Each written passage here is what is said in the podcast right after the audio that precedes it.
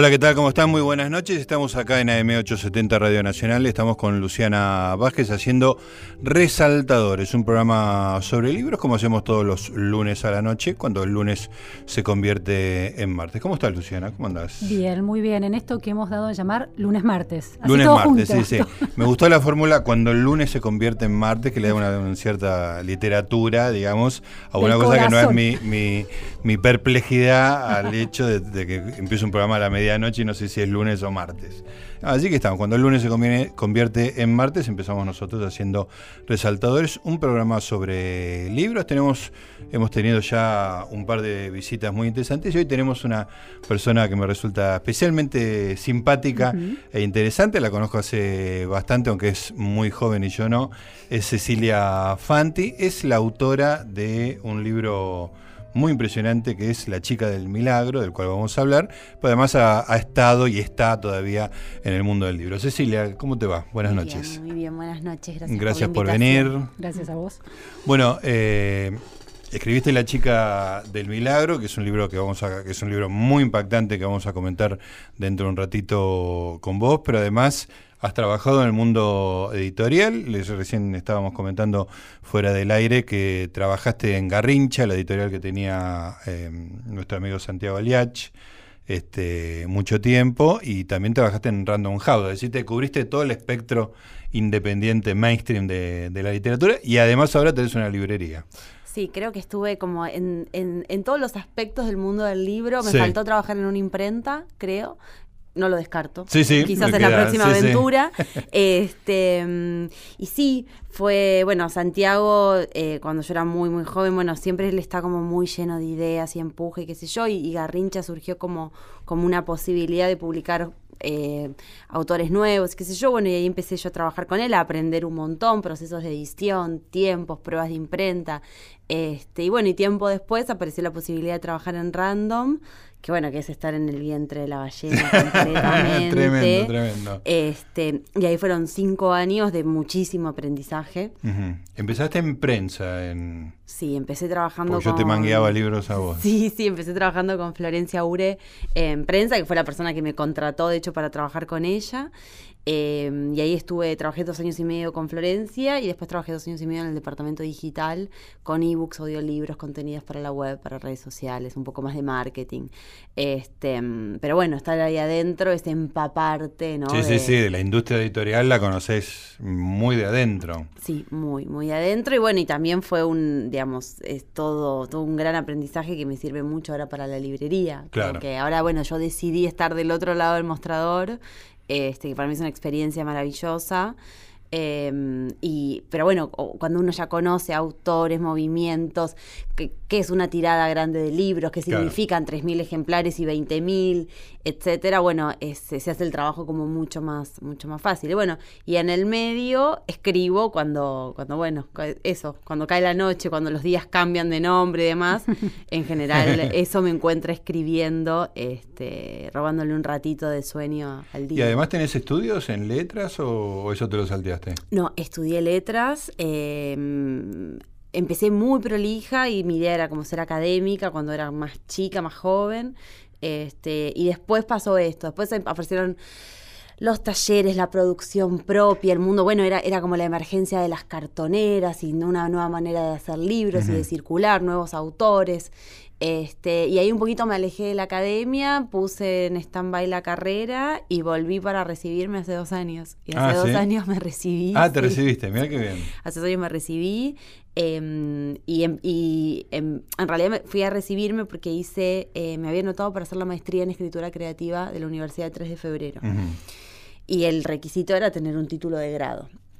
Entonces me daban los tiempos justos entre que el proceso de selección de hacer las dos materias que me faltaban para recibirme. Así que ese cuatrimestre me la jugué a que iba a quedar seleccionada y, terminé la carrera. Y bueno, si no quedaba seleccionada no pasaba nada. Y finalmente, en, a finales de mayo me dieron la noticia de que había quedado seleccionada para, para hacer la maestría, así que fue el empujón final para cerrar el ciclo. Escúchame, contame un poco cómo fue el tema de la librería, porque me lo contaste en la librería y me quedé impactado porque yo pensé que era un proceso que vos venías amasando desde hacía tiempo y parece que no fue tan así. No, era un sueño. eh, Era algo que vos querías. era un sueño. Era, Es la librería Céspedes. La digamos. librería Céspedes, sí, que quedan Céspedes y Freire, en el barrio de Colegiales. Eh, era un sueño, era como, qué mejor que estar todo el día rodeada de libros. Yo ya estaba en la editorial rodeada de libros, pero bueno, mal que mal en una editorial como Random, es una gran empresa. Sí. Eh, entonces yo decía, qué lindo, una librería, así uno viaja, ¿viste? Y, y como que siempre el lugar favorito Sí, para ir y recorrer librería. Sí, sí, son las librerías y entonces, no sé, entras a Strand o a la Central y quedas fascinado y te compras ediciones especiales y la bolsita y la cosita y qué sé yo. Y yo decía, ay, qué lindo tener un lugar así en Buenos Aires, que además tiene librerías increíbles. Em, y, y era un sueño. Yo siempre decía, bueno, en algún momento, pero bueno, siempre, digo, no sé, la economía, lanzarse solo, independizarse. Y apareció un poco una oportunidad, la verdad. Em, fue, fue, fue de un día para otro. Yo dejé mi trabajo en 15 días. Este, Qué salto al vacío, Buah. ¿no? Algo así, apareció un local donde había funcionado durante muy poquito tiempo una librería de títulos muy específicos. La chica había bajado la, la- la persiana, no había puesto, no había ofrecido el fondo de comercio ni nada, no tenía ningún interés en seguir adelante y yo no la conocía. Pero conseguí el teléfono Sí. un día a las 11 de la mañana, a las 5 de la tarde la llamé y a las 72 horas era la dueña de la librería. No, qué vértigo. Sí, así que fueron un par de días de estar todavía en la editorial, bueno, comunicar la noticia, que finalmente me iba, me iba por mi cuenta, que me iba a abrir una librería, empezar a hablar con todas las editoriales para pedirles el material y que me mandaran material. tener un stock inicial de libros para Y, arrancar, ¿no? Sí, y abrí el 7 de agosto, eh, que es San Cayetano, todo el mundo me decía, es un recontra buen augurio que abras el 7 de agosto, abrí el 7 de agosto con, yo creo que si tenía 50 títulos, es una barbaridad. No había, estaba vacía prácticamente la librería, pero dije, bueno, se va a llenar en la medida en que funcione y venga la Claro. gente y yo esté acá y qué sé yo, y bueno. Así que abrí el 7 de agosto y, y con, con los meses, bueno, las burocracias propias de, de cualquier negocio, empezaron a llegar las cajas de libros y ahora, bueno, estoy esperando muebles nuevos porque ya No no, te entran, entran los más. libros. ¿Y, Claro. eso- ¿Y esos 50 títulos de qué tipo de literatura eran? Sí, eh, a ver, había muchos editoriales independientes. Eh, hay un, ahora hay un, hay un, hay un grupo de, de sellos, digamos, independientes que se agruparon bajo una cooperativa, se llama La COP. Ellos tienen una librería en Almagro también.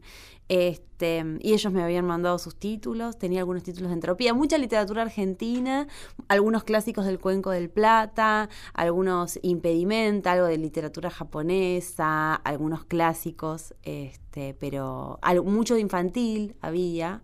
Era Nada lo que literatura había. comercial. No hay literatura comercial en la librería. No. Hay. mm, Hay, hay, hay literatura literaria, este, eh, y después sí hay, hay ensayo, no ficción, hay, hay libros de psicoanálisis, pero como todo, muy digamos, como una pequeña selección. Eh, hay sobre todo libros literarios, digamos. Este, mm, ¿No te daba miedo que fuera tan de nicho? Un poco sí, pero otro poco, como que para mí la idea de la librería era como recomendar aquellas cosas que a mí me dan un inmenso placer leer. Claro. Este, entonces, digamos, naturalmente, o sea, la librería tiene ese perfil y la invitación también es como a veces entra alguien que, que no es tan lector o que hay nombres que no conoce porque, porque lee otras cosas, que pruebe. Entonces es como, bueno, a ver, ¿qué te gusta leer? Si te gusta algo así, como, como que siempre hay un paralelo. Claro. Este, mm, Como referencia. como referencia, sí. claro. Entonces, em, bueno, ahí empezó a funcionar y bueno, y, y de a poco es un barrio, Colegial es un barrio muy lector. Ajá. Este, vienen muchos vecinos, eh, vuelven los vecinos, los que vinieron los primeros meses a, a, bueno, a, a desearnos mucha suerte, a comprar algunos libros, vuelven, compran, compraron sus libros para Navidad, compran sus libros para las vacaciones. Este, también se quejan, este último que me recomendaste, más o menos. Este, o, o a veces vienen y dicen, increíble lo que estoy leyendo. lo- O sea, como que es muy. li- El trabajo del librero es muy lindo en ese sentido, Claro. ¿no? Hay algo muy de la experiencia eh, compartida con el otro, ¿no? Como, Claro. Y decir, bueno, esto a mí o sea, o me cambió la vida, o me cambió la semana, o me cambió el humor del día y de repente esta, esta, esta posibilidad de que, de que un libro te salve, estás ahí, ¿no? Sos como... Sos como Sí, esa construcción de, una conversación comunitaria, ¿no? Donde el librero se convierte en una referencia para el barrio, me parece lindísimo eso, ¿no? Que está muy perdido también. Entonces tenés un movimiento de gente más o menos estable. Sí, sí, sí, tengo, tengo un movimiento, tengo, también tengo, tengo un, un, elenco estable de niños que son absolutamente fascinantes, porque hay muchas escuelas por la zona, entonces salen de la escuela y vienen y, vuelven, y, a veces simplemente quieren venir a saludarme. Entonces ¡Ay, qué lindo! Es re lindo, porque, porque hay algo donde se quedan, y hay, hay sillas, hay unos banquitos para, para que tanto adultos como niños se sienten a leer. ¿Y, ¿Y hay algún bar o algo así? no, hay, me encantaría, pero son 28 metros cuadrados, ah, o sea, es un, es un rectangulito muy, muy pequeño, entonces em, no hay... Hay una caramelera llena de caramelos. De sus, Hay una caramela llena de sus. este, y los niños vienen y, eso es como... hay algo muy lindo ahí, como porque son pura potencia, están ahí como...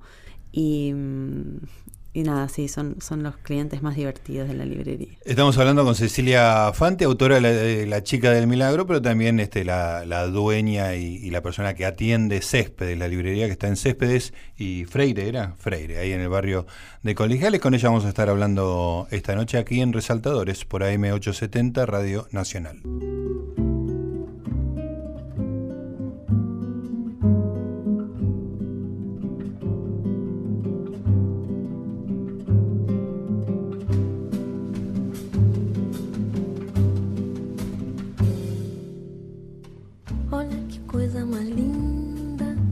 Cheia de graça.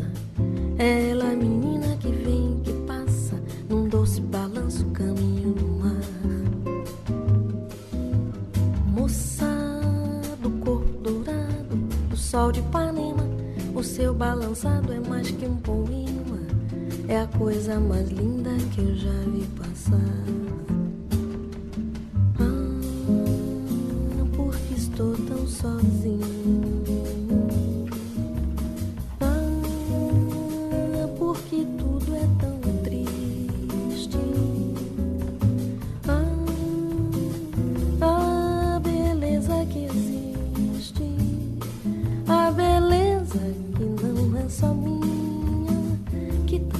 dança sozinha. Se ela soubesse que quando ela passa, o mundo sorrindo se enche de graça e fica mais lindo por causa.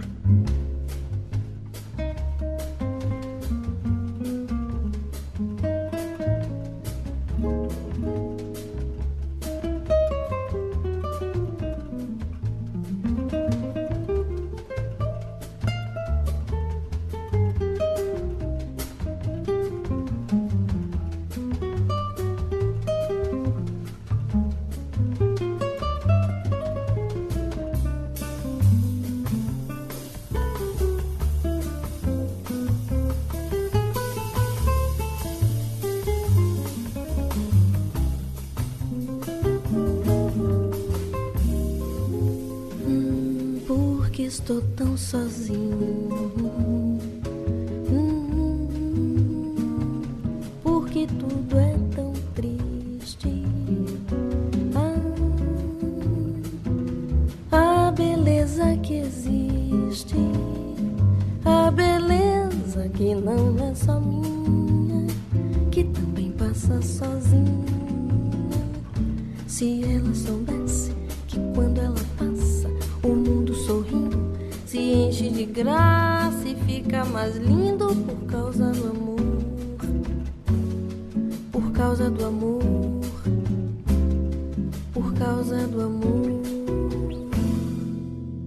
Hola, soy Ana María Shua. La chica del milagro es un libro bárbaro, es interesantísimo, es divertido, aunque sea duro usar esta palabra para un libro que cuenta una historia tan tremenda. Y sin embargo, sí, también es divertido. Es divertido porque es interesante, porque uno quiere saber qué pasó después, porque se las arregla para crear un suspenso muy particular. Ella es y no es la chica del milagro. Cecilia Fanti yo creo que es lo bastante escritora como para tomar la distancia que hace falta de su propia y terrible historia y convertirla en una novela. La novela trata de una mujer joven que tiene un accidente tremendo, que tiene que pasar 35 días de internación y en esos 35 días de internación el mundo se le vuelve a descubrir con otro sentido. Ella encuentra otro significado en las cosas de todos los días. Cecilia mira la realidad desde la cama.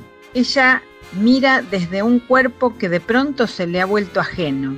La historia de su novela es una historia clínica y sin embargo está transformada por un grado de lucidez muy grande, por momentos cruel y que siempre está en busca de la verdad y quizá por eso transforma todo lo que la rodea. Fanti tiene una escritura que es capaz de encontrar conexiones que no son evidentes entre zonas de la realidad. Y yo creo que eso es lo que transforma algo que podría ser un simple relato autobiográfico en una novela de alta calidad literaria que vale la pena recomendar porque vale la pena leer. Con un enorme placer de lectora, invito a todos nuestros oyentes a que lean también La chica del milagro. Resaltadores, segunda temporada en Nacional.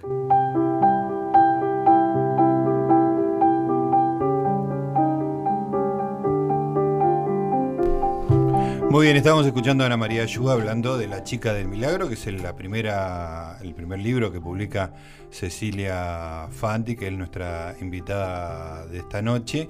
Y me parece que hay algo que dice Ana María que es este, central. Vos tuviste una experiencia muy muy fuerte, es imposible hablar del libro sin contar tu anécdota, digamos.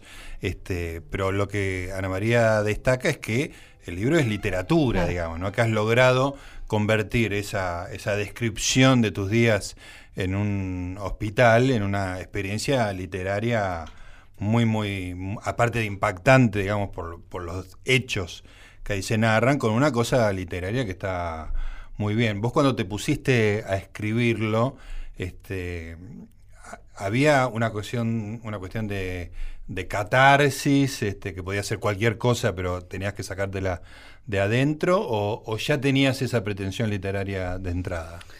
No, lo primero que escribí, que fue enseguida al, salir del sanatorio, era catarsis pura, es, eh, digamos, es un material que no tiene ningún valor literario. Em, porque es un material, digamos, había ahí un, un, un, depósito de, de todo lo que yo percibía de alguna manera como una injusticia, ¿no? Yo quería hacer justicia con las herramientas. Las cosas, claro. Exacto. Entonces, escribir me permitía, este, me permitía eso, como poner en palabras eh, esos sentimientos o, o o yo lo que necesitaba era, por ejemplo, contarlo todo. Entonces, capaz de repente en dos hojas de Word había contado todo, todo desde el principio hasta el final.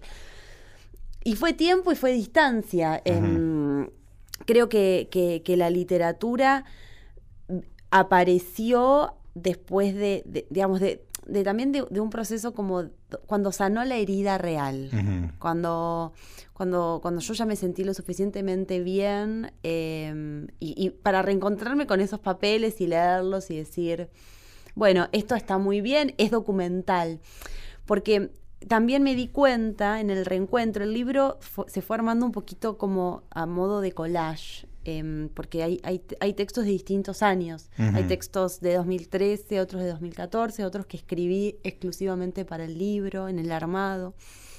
hay mucha reescritura. Y en esos primeros, y en esos primeros textos eh, que quedaron afuera, em, había un ejercicio de memoria era como, como si yo estuviera obsesionada. Que no se pierda todo eso que había pasado. Exacto, por, por no olvidar. Entonces, era como que estaba arrumbando información en papel, ¿viste? Era como, como, que como que estaba encajando un montón de cosas porque tenía mucho miedo de olvidar, de olvidar olores, de olvidar sensaciones, de... al mismo tiempo, hoy, seis años después, y habiendo atravesado todo el proceso de escritura, de reescritura, de, poder ver en perspectiva, de poner a la memoria a trabajar en eso, uno se da cuenta de que es inolvidable. Pero bueno, ¿cómo saberlo a priori? Sí, hasta que no lo pones en el papel, claro. Este, mm, así que bueno, el, libro es, es, es, un poco eso, ¿no? Es como, como que emerge la literatura en el momento en el que yo pude correrme de, ese lugar, ¿no? Como, como, como, como, tan protagonista en la vida de... Y también con muchísima lectura. Digo, como las lecturas de Didion, Sontag, eh, Silvia Molloy, eh, Virginia Woolf. Eran como, como lecturas muy potentes, digamos, como, como, que, no solamente me estaban hablando a mí también de lo que yo quería escribir, sino que me estaban me estaban hablando de un imaginario, que era el imaginario de la enfermedad, y que, me, estaban mostrando las maravillas que se pueden hacer con el lenguaje este, para contar cualquier cosa, incluso lo más trágico o lo más traumático para uno. A mí me, parece una cosa interesante que yo no la conocía a Cecilia y, no conocía exactamente la anécdota real, ¿no? Que es este accidente que, que, protagonizas. Eh, y lo interesante es que uno lee la, novela, porque es una novela, como si fuera ficción. Es decir, no importa, no importa el dato real de si eso. No hay, no hay morbo en una lectura de alguien que no conoce al autor y que no conoce que esa historia sucedió. Se sostiene completamente, genera, genera todo lo que tiene que generar la buena literatura. Entonces, eh, me parece que esa es como la prueba de fuego. ¿no? no necesitas el morbo de, ay, mirá, me identifico con el dolor de ella, porque a mí me no, no pasa por ahí. ¿no? Es, es un artefacto construido de manera muy impecable. Cecilia, ¿qué te parece si contamos? Porque por ahí este, estamos dando por supuesto todo el. Y, como te decía, es imposible hablar del libro sin hablar del, hecho, digamos, ¿no? de lo que vos pasaste. Así que por favor contalo, aunque lo hayas contado un millón de veces y hayas hecho un libro sobre eso. No, bueno, el disparador, la historia del libro es. Em, una chica, que bueno, que soy, que la anécdota real, esa anécdota real soy yo. Em, un lunes por la mañana tengo un accidente de tránsito, camino al trabajo, me atropella un auto en una esquina muy concurrida de Belgrano, Juramento y Cuba. Este, y en el impacto el auto me rompe la columna por la mitad. Em, el milagro viene a colación de que, em, y esto bueno, no es spoiler porque este, cualquiera que googlea sabe que, que, que, estoy caminando y que, no hay, y que no, y que no pasa. Esta entrevista no está siendo hecha en un hospital. claro, exacto.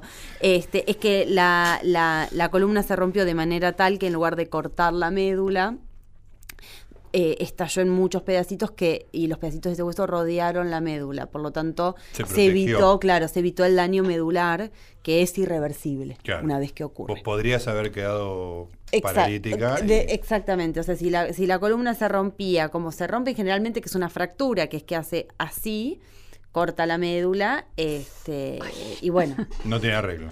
No tiene arreglo, la historia, em, digamos, es otra. Eh, es otra porque, bueno, sí, es eso, es, irreversible y es eh, un, minuto. Hay un libro muy, muy lindo, muy interesante de un chico que se llama Alexis Padovani, que se llama El Mundo por Segunda Vez.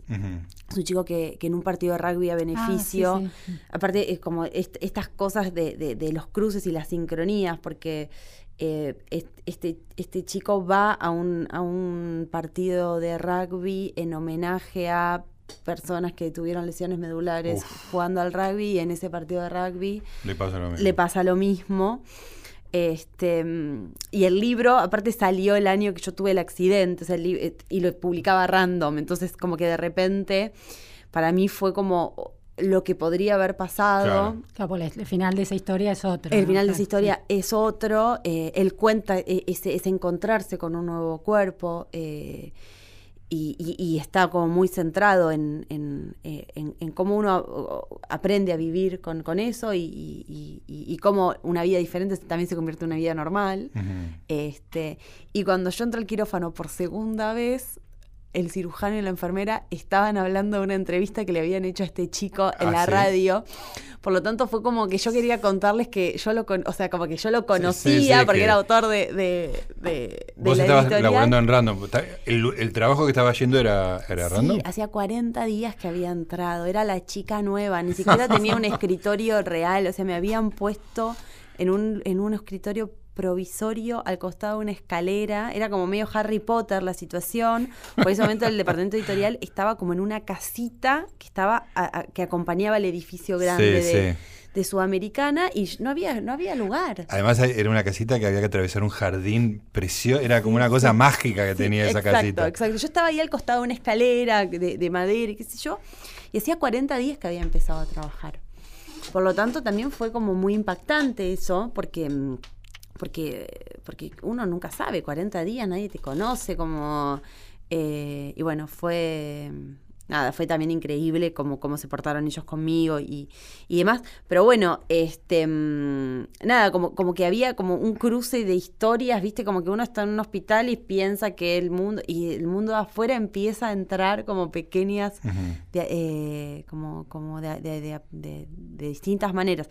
Y bueno, nada, entonces el libro un poco lo que retoma es el, eh, ese día en que, el, que- en que el auto y yo chocamos. El auto y yo el auto y yo chocamos. chocamos. Qué genial. Y, Con, em, con peores consecuencias para vos que para el con auto. peores consecuencias, sí, seguro, eso seguro. Eh, y los 35 días de internación posteriores en sanatorio. Ese fluir de la conciencia inicial del libro, que donde vos empezás a hablar, tu conciencia empieza a hablar del pan, del pan que comió, y ella termina convertida en este bollo de pan que da sobre el asfalto, es muy, Muy impresionante, bueno, muy, muy bueno, bueno. muy logrado. Ahora seguimos hablando con Cecilia Fante, autora de La chica del milagro. Estamos en Resaltadores, acá en AM870 Radio Nacional.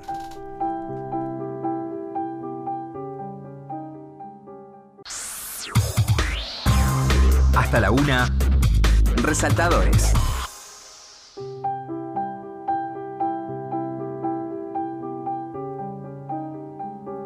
Muy bien amigos, seguimos en Resaltadores, estamos acá en AM870 con el equipo de siempre, está Santiago Pfeiffer en la producción, Daniel Rodríguez en la operación técnica este, y Luciana Vázquez, por supuesto, mi amiga y compañera, yo, Gustavo Noriega, conversando sobre libros cuando el lunes se convierte en... Ahora ya el martes ya tiene unos cuantos minutos de, de andamiaje. Me, me parece muy encantadora esa voluntad de precisión que tenés, que viene de tu relación con los datos duros. ¿no? Información Y científica. ¿Cómo te inquieta el Sí, sí, la sí. 024 No, no, no, el no, lunes, es este- martes? No sabes qué feo es vivir así. Tal cual.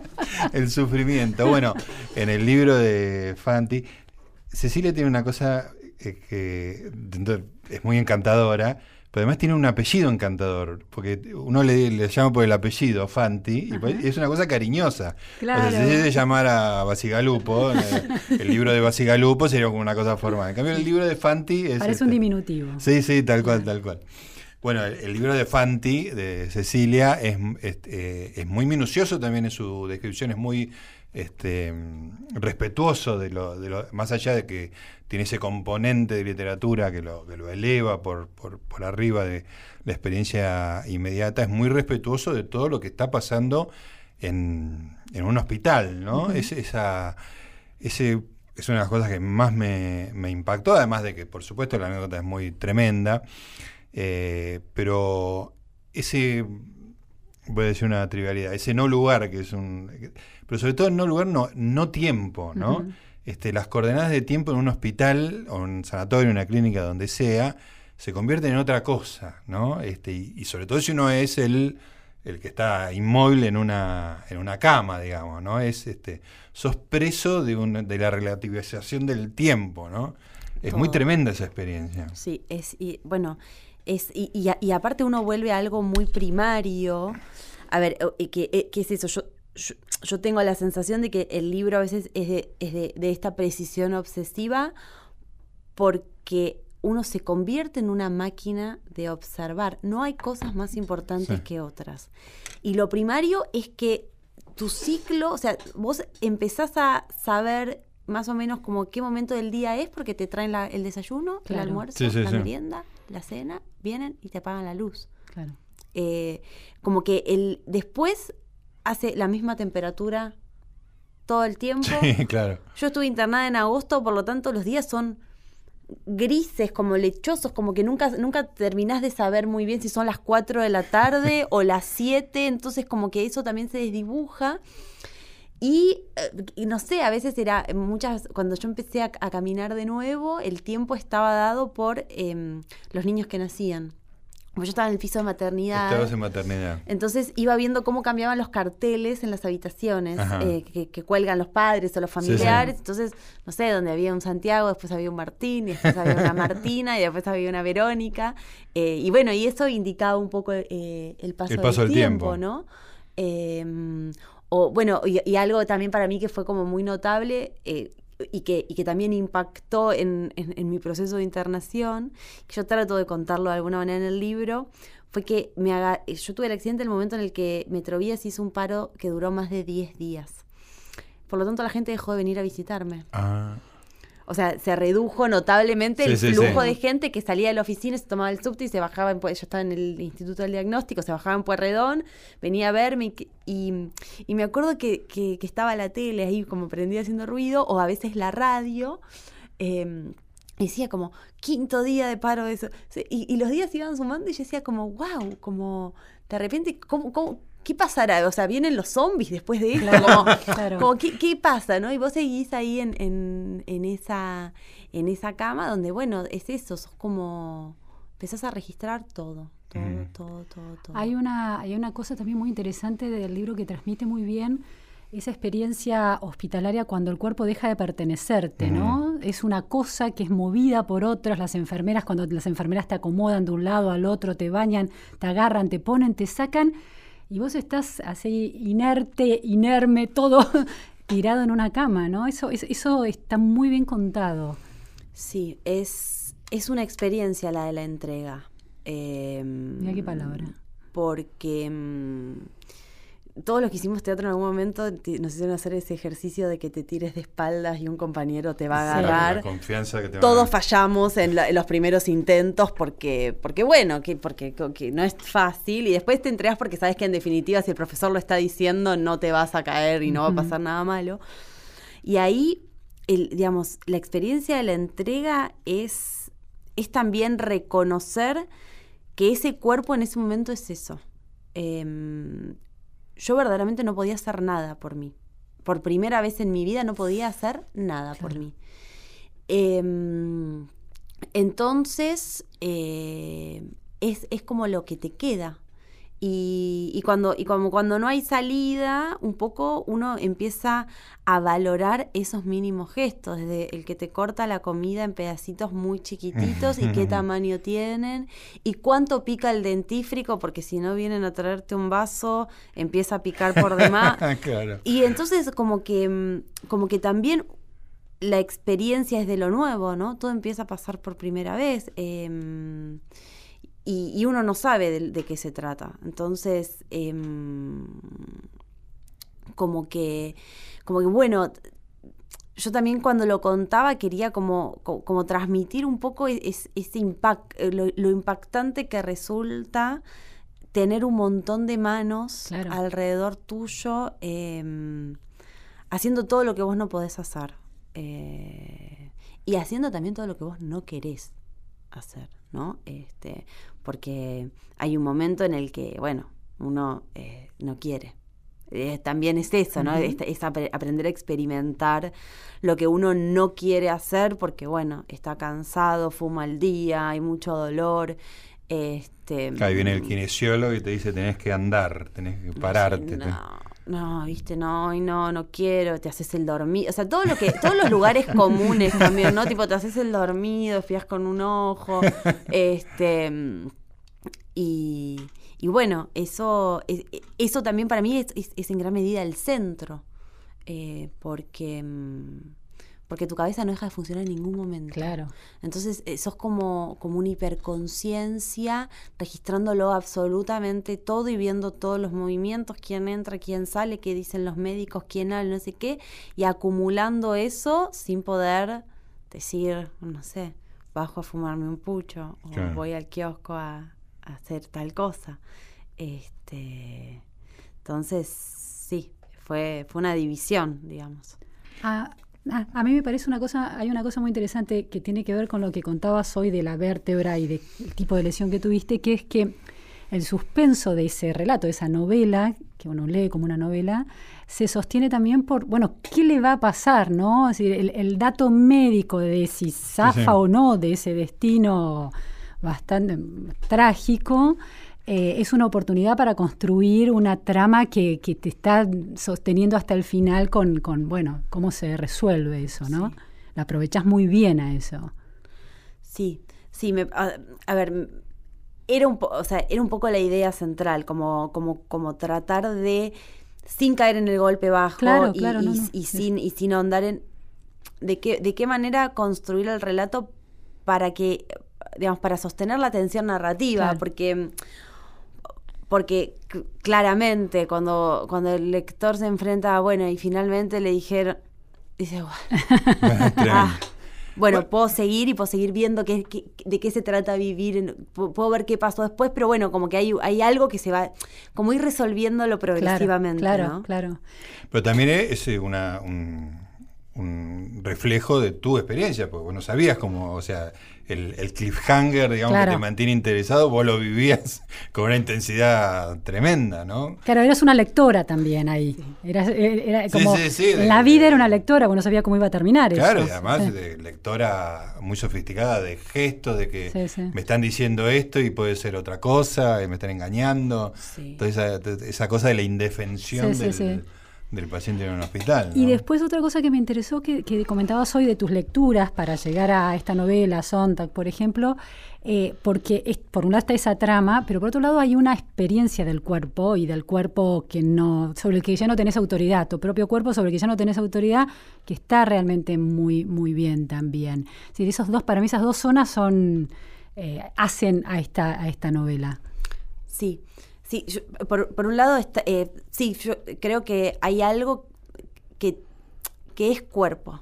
Digamos, hay un momento en el que esa protagonista que parece como tan lúcida al principio y que dice, ay, bueno, no sé, me separo, no me También es, ¿en qué pensamos cuando no estamos pensando en, en, nada verdaderamente, ¿no? Como que de repente es todo lo que va pasando y la experiencia como de repente tenés que pensar en esto. Claro. Y de repente es esto y esto es lo único que importa. No importa nada más. Y, te concentras e, estrictamente en eso porque de tu cuerpo se están ocupando los otros. Vos sentís eso y de repente es muy fuerte. Es muy fuerte porque incluso...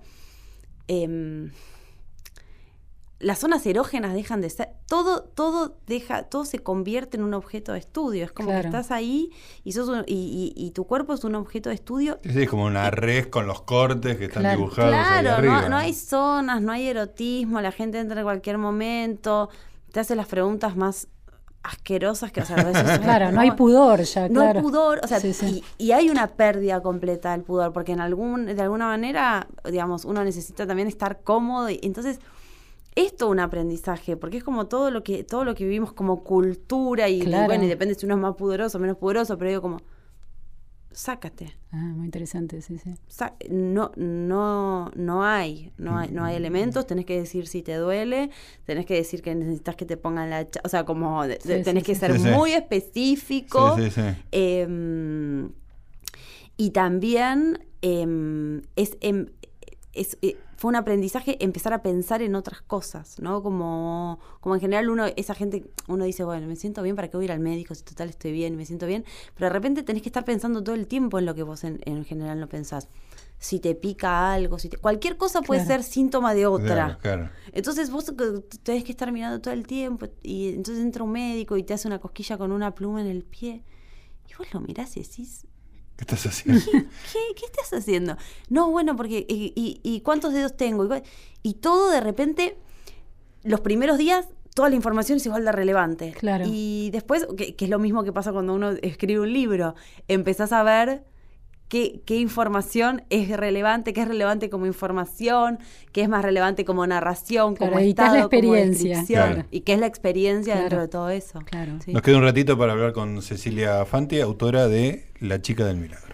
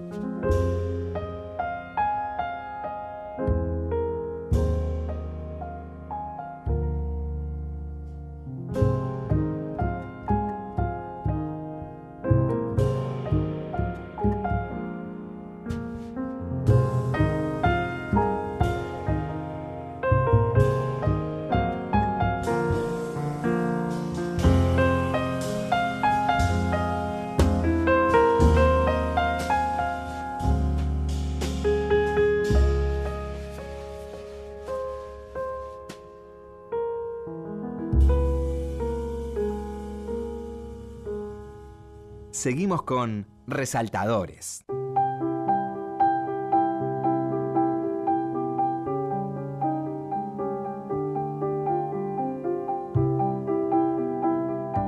Muy bien amigos, nos queda un ratito para charlar con Cecilia Fanti, la autora de La chica del milagro, acá en Resaltadores, un programa sobre libros. Estábamos hablando de pudor hace un ratito, Ceci, y bueno, era el pudor más obvio, digamos, ¿no? De tu cuerpo que está a la vista de todo el mundo y que te preguntan si hiciste, no hiciste, poneme la chata, digamos, todas esas cosas más evidentes. Pero hay otra dimensión del pudor este, que me gustaría saber cómo manejaste, si es que la manejaste que es el hecho de algunos personajes del libro, como tu novio y tu papá. ¿no? Que lo de, cuando, leí lo de tu papá, este, dije, ¡uh! Sí, Este, y ahora, digo, yo lo leí hace unos meses, lo leyó mi mujer, y estoy acostado en la cama, cada uno leyendo algo, y de repente escucho que dice, ¡uh! en las mismas partes. Las mismas partes, exactamente. Digo, la reacción conmovedora y desastrosa de tu papá. Este, la cara de Cecilia.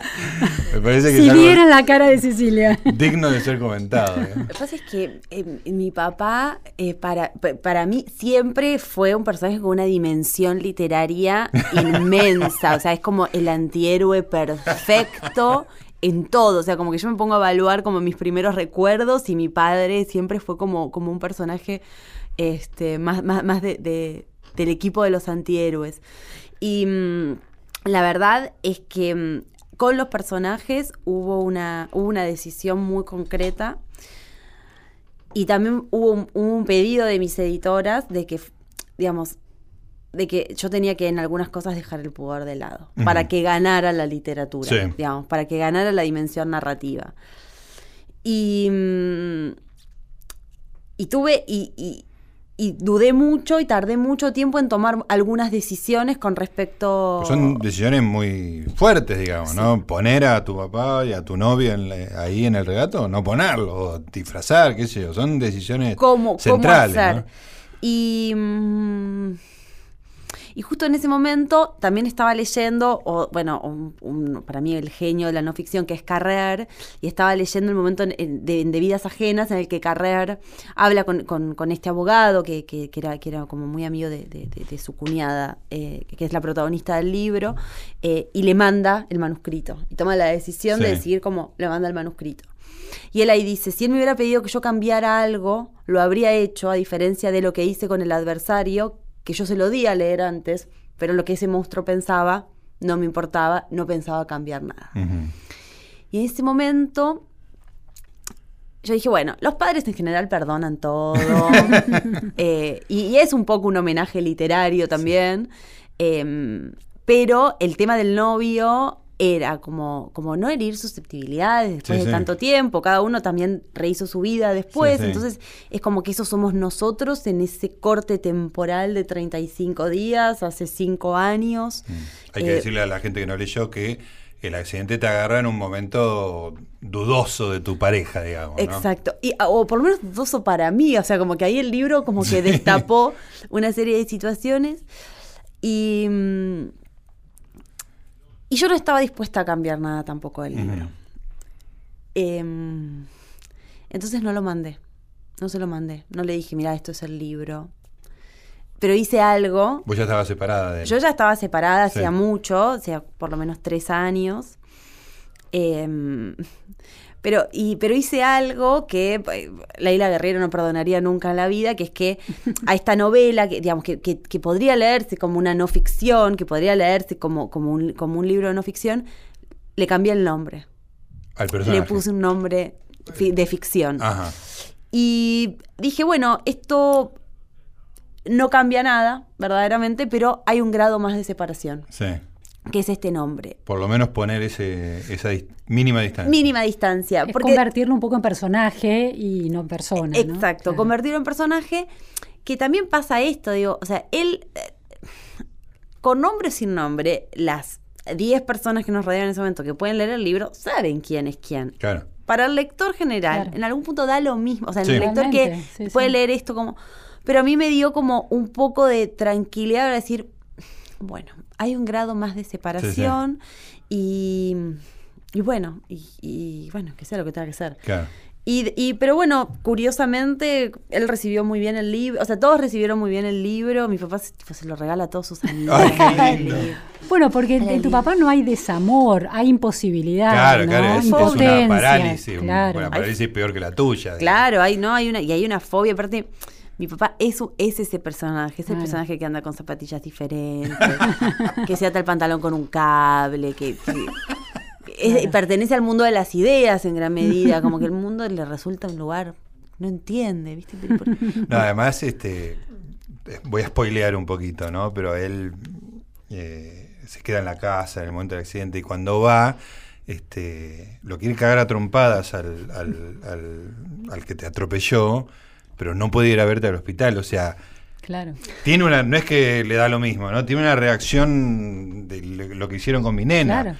Y es tanto el amor que no la puede ver eh, lastimada, ¿no? Este, y vos decías al final una cosa muy emocionante, que es que, te- como si al final, cuando vos volvés a tu casa, que él no te había visto en todo ese tiempo, que él te mira tan embelesado como cuando habías nacido, ¿no? Que es súper emocionante. Sí, sí, sí, sí, porque fue la persona que me abrió la puerta del auto.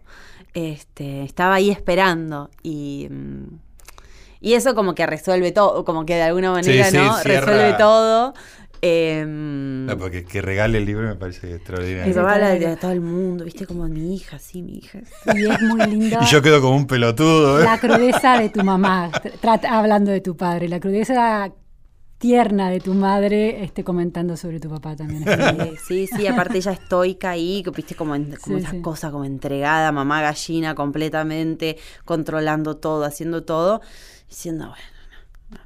Este, sí, sí. em, la verdad es que, bueno, mi mamá, por ejemplo, no lo pudo leer el libro. Ah, no, Este, no lo pudo leer. no puede revivir ese dolor. No puede, no Claro. puede y entiende todo, pero para ella es como demasiado. Sí. Claro, no hay literatura para tu mamá, ahí hay verdad. Exacto, hay un componente este Súper razonable. súper razo- sí, sí, es razonable, eh, tiene su ejemplar, obviamente.